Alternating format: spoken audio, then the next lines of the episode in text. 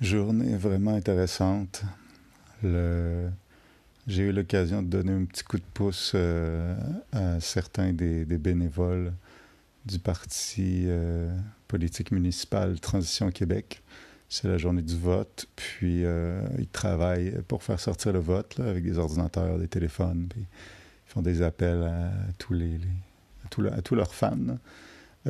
Puis ça donne tellement envie d'être dans un groupe comme ça.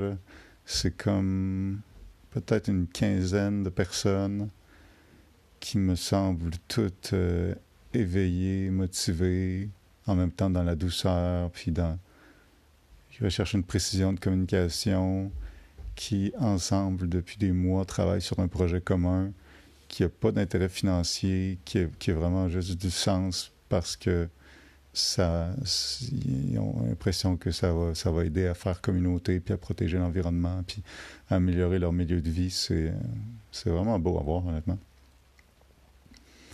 Mais l'aspect groupe, entre autres, le fait d'avoir à 15 des running gags installés depuis des semaines et des semaines, c'est quelque chose qui me manque beaucoup. Euh, J'ai voyais, là, puis ça me fait vraiment penser à, tu sais, quand tu fais un travail scolaire, mettons, au secondaire, puis, pour une fois, le projet que tu fais a du sens pour toi. Tu sais, c'est un travail scolaire que, que tu aimes, mais c'est comme si toute la classe était sur le même travail et que tout le monde était motivé, impliqué, euh, avait des compétences à mettre à profit pour arriver au projet. C'est, euh, vraiment beau à voir. Je peux vraiment croire que ça aide l'épanouissement humain puis l'accès au bonheur d'être dans un groupe comme ça. C'est quelque chose qui me manque beaucoup.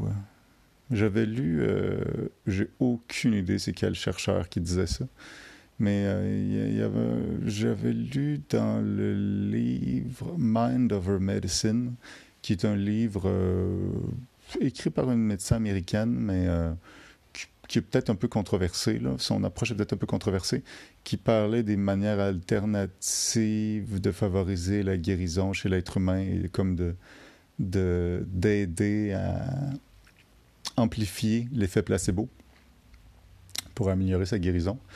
Puis il y a, un chapitre complet sur l'aspect communauté, groupe, puis elle citait un chercheur qui apparemment disait que si tu fumes la cigarette, mettons un paquet de cigarettes par jour, ça va être aussi bénéfique pour ton espérance de vie si on se fie aux, données récoltées, ça va être aussi bénéfique pour ton espérance de vie d'arrêter de fumer que d'entrer dans un groupe. Fait que par groupe, ça peut être euh, entrer dans un groupe de badminton euh, où vous vous rencontrez deux, trois fois par semaine. Ça peut être euh, entrer dans un groupe du cercle des fermières. Ça peut être entrer dans un groupe de, militants politiques ça peut être entrer dans un groupe de religieux. D'ailleurs, c'est une des forces définitivement des religions organisées. Tu sais, je suis moi-même athée, mais force est de reconnaître que tabarouettes qui ont compris les religions organisées, en tout cas la plupart, ils ont compris l'importance pour l'être humain d'œuvrer en groupe vers un but commun. Quelque chose que, malheureusement pour moi, présentement, dans ma vie, par exemple, est vraiment pas présent. La dernière fois que j'ai eu ce sentiment-là, c'est cet été. On organisait avec plein d'autres personnes des jams de musique au parvis de l'église Saint-Jean-Baptiste. Puis l'organisation de ces jams-là, j'avais ce feeling-là, d'être plusieurs personnes œuvrant, pas parce qu'on est payé, pas parce que c'est un projet universitaire, mais vraiment parce qu'on veut le faire dans un but commun pour redonner à la société du, du bonheur, de la musique, tout ça. Puis je me rappelle, à un moment, j'avais organisé un, un après-midi où on faisait juste nettoyer le parvis de l'église. Fait que tout le monde apportait des chaudières, des seaux, des mops, euh, du savon, des gants. Puis on frottait, on enlevait le caca de moineau, euh, on enlevait la, la pisse euh, de sans-abri à terre, tout ça. On frottait le parvis d'église pour que ce soit plus beau. Honnêtement, on frottait du caca de moineau et personnellement, c'était un de mes plus belles après-midi de l'été. Et puis, je pense pas être le seul. Franchement, je, suis certain qu'il y a d'autres personnes dans ce groupe-là que c'était un de leurs plus beaux après-midi de l'été. Juste de faire quelque chose de très concret mais de le faire ensemble, puis qu'on sait que ça redonne à la communauté, puis qu'on ait des running gags d'installer, vu qu'on avait fait plein de jams avant pendant l'été.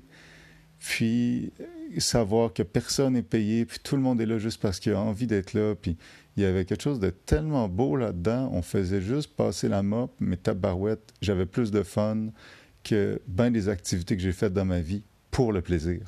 J'avais plus de plaisir à passer la mop avec ce monde-là qu'aller au cinéma. J'avais plus de plaisir à passer la mop avec ce monde-là qu'en faisant de l'escalade. J'avais plus de plaisir. C'était une activité pour moi qui était très ludique, alors qu'on passait la mop, mais ensemble, en groupe, avec un esprit de communauté. Tu ça faisait du bien. J'ai ressenti que cette gang-là, de Transition Québec, avait ça. Euh, mais malheureusement, j'ai pas réussi à m'intégrer à ça. J'étais, je, me sens trop triste, trop fragile. Quand je passais parmi elles et eux, je gardais souvent les yeux à terre. J'ai pas eu l'énergie de me présenter aux personnes que je connaissais pas. Euh, je suis dans un mode où mon niveau de souffrance est tel que je suis très refermé sur moi-même. J'ai de la misère à m'ouvrir aux autres. Euh, c'est ça. Mais en tout cas, j'ai observé que j'avais envie de ça.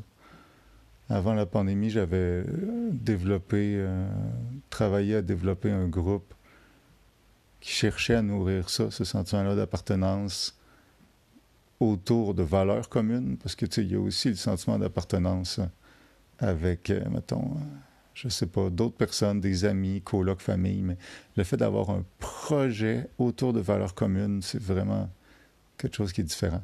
J'avais essayé de construire ça avec une chorale, avec euh, des groupes de méditation, tout ça, mais ça s'est tout arrêté avec la pandémie, puis j'ai pas eu l'énergie de repartir.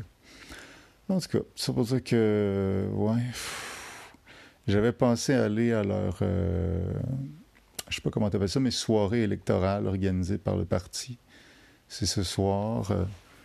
Puis euh, j'ai été invité comme personne qui a contribué un peu à, les aider pendant la campagne. Puis je pensais y aller, en même temps, je file tellement pas super bien. Puis tu sais, je vais dire là quelque chose que je suis très gêné, mais c'est la réalité.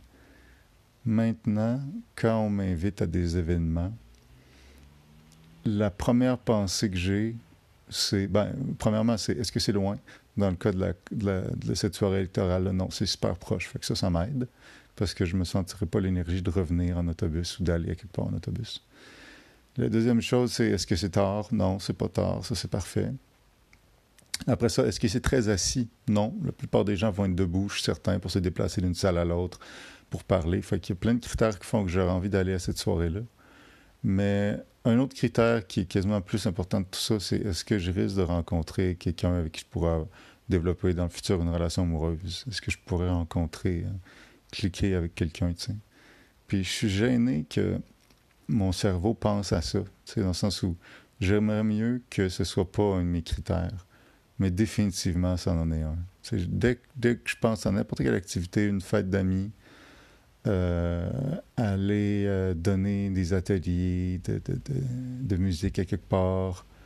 Euh, un de mes gros critères de décision de qu'est-ce que je fais comme activité, c'est est-ce que je pourrais rencontrer une fille intéressante avec qui ça pourrait cliquer. Je ne dis pas que c'est bien que je pense à ça en premier, mais je dis que c'est que je pense à ça en premier. C'est juste la vérité. Puis ça montre à quel point mon cerveau est comme un craving de relations amoureuses. Hein, c'est fou, là. Puis c'est pas pour du sexe one night, là, pas du tout. Là. Ce serait vraiment une relation amoureuse que j'aimerais développer. Puis, euh, mais ouais, ça montre à quel point mon cerveau a l'impression que la chose qui pourrait le rendre heureux dans une activité, ce serait de rencontrer quelqu'un avec qui ça pourrait développer une relation amoureuse. Ce sera pas de célébrer l'élection de certains membres du parti si ça va bien. Ce ne sera pas de partager des valeurs politiques communes avec des gens dans un espace. C'est comme si ça, c'est des choses bénéfiques pour moi. Mais j'ai l'impression que, je pense, j'ai l'impression que je comprends un peu pourquoi mon cerveau pense à ça en premier. C'est que, mettons, partager des valeurs politiques communes avec des gens dans un espace festif, c'est quelque chose qui est super bien. Mais en termes de besoin que ça peut nourrir chez moi, c'est pas un besoin qui est aussi criant. Ça va être un besoin de communauté, de, un besoin de sens, certainement, un besoin de, de confiance par rapport à la, progression de notre société, tout ça. Il va y avoir plusieurs besoins qui vont être nourris par juste aller dans cette soirée-là électorale puis apprécier le moment. Mais c'est pas des besoins qui sont vraiment craving. Tu sais, j'ai quand même dans ma vie pas pire un sentiment d'accomplissement au niveau d'implication sociale. J'ai quand même un sentiment de faire partie de groupe qui est quand même pas si mal. Tu sais. Fait je suis pas en craving par rapport à ces, pour nourrir ces besoins que ça nourrirait juste aller à la soirée électorale.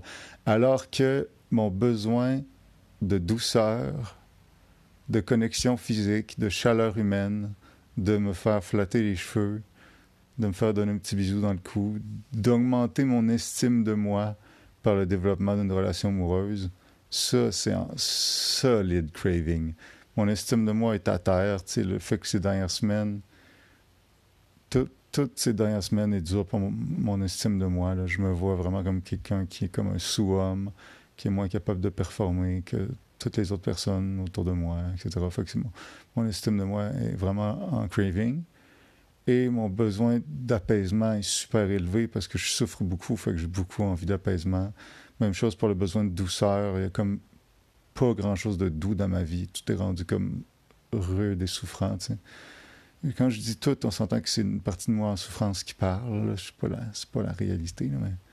Mais tu peux dire que je pense que c'est pour ça que j'ai tant envie d'une relation amoureuse, puis que je, mon cerveau pense à ça tout de suite quand il pense à un événement, c'est que une relation amoureuse, ce serait évidemment, je suis conscient qu'il y a quelque chose de très short-sighted là-dedans, puis que c'est pas là d'abord que une plénitude à moyen et long terme viendrait. Là. Ce serait d'abord dans un changement à d'autres niveaux que je ne saurais même pas du quoi dire présentement, mais ce serait comme une sorte de fast-food pour mes besoins, une relation amoureuse. ça, ça l'apaiserait rapidement, mais est-ce que après ça, c'est bon pour ma santé? Je, je, sais pas, mais en tout cas, ce qui est certain, c'est que non, la, métaphore du fast-food n'est pas bonne parce que c'est très sain quand même une relation amoureuse.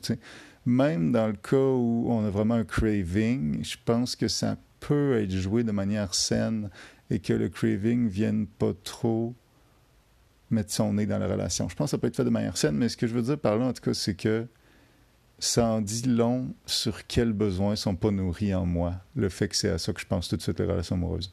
Et les besoins qui sont pas nourris, c'est clairement douceur, humour, chaleur humaine, aimer mon corps. C'est con, mais quand quelqu'un me sert, puis je suis bien avec quelqu'un d'autre, ça m'aide à aimer mon corps. Alors que quand mon corps m'envoie juste des signaux de resserrement dans la gorge, dans le chest, d'anxiété, de yeux qui sont bas parce que je suis pas capable de regarder les autres dans les yeux parce que mon estime de moi est trop faible, j'aime plus mon corps. Je commence à avoir un rapport plus conflictuel avec. Et donc, c'est ça, voyant que cette stratégie-là d'une relation amoureuse pourrait nourrir plein de choses, c'est à elle que je pense en premier, c'est vers elle que j'ai envie de tendre en premier, c'est par rapport à elle, cette stratégie-là, que j'ai un craving. C'est intéressant à observer, c'est gênant à nommer. Euh, mais bon, je l'ai nommé. Fait qu'à cette heure, je vais pouvoir en parler plus ouvertement. C'est ça. Je ne sais pas je vais y aller. Euh, je vais vous dire ça demain. Belle journée.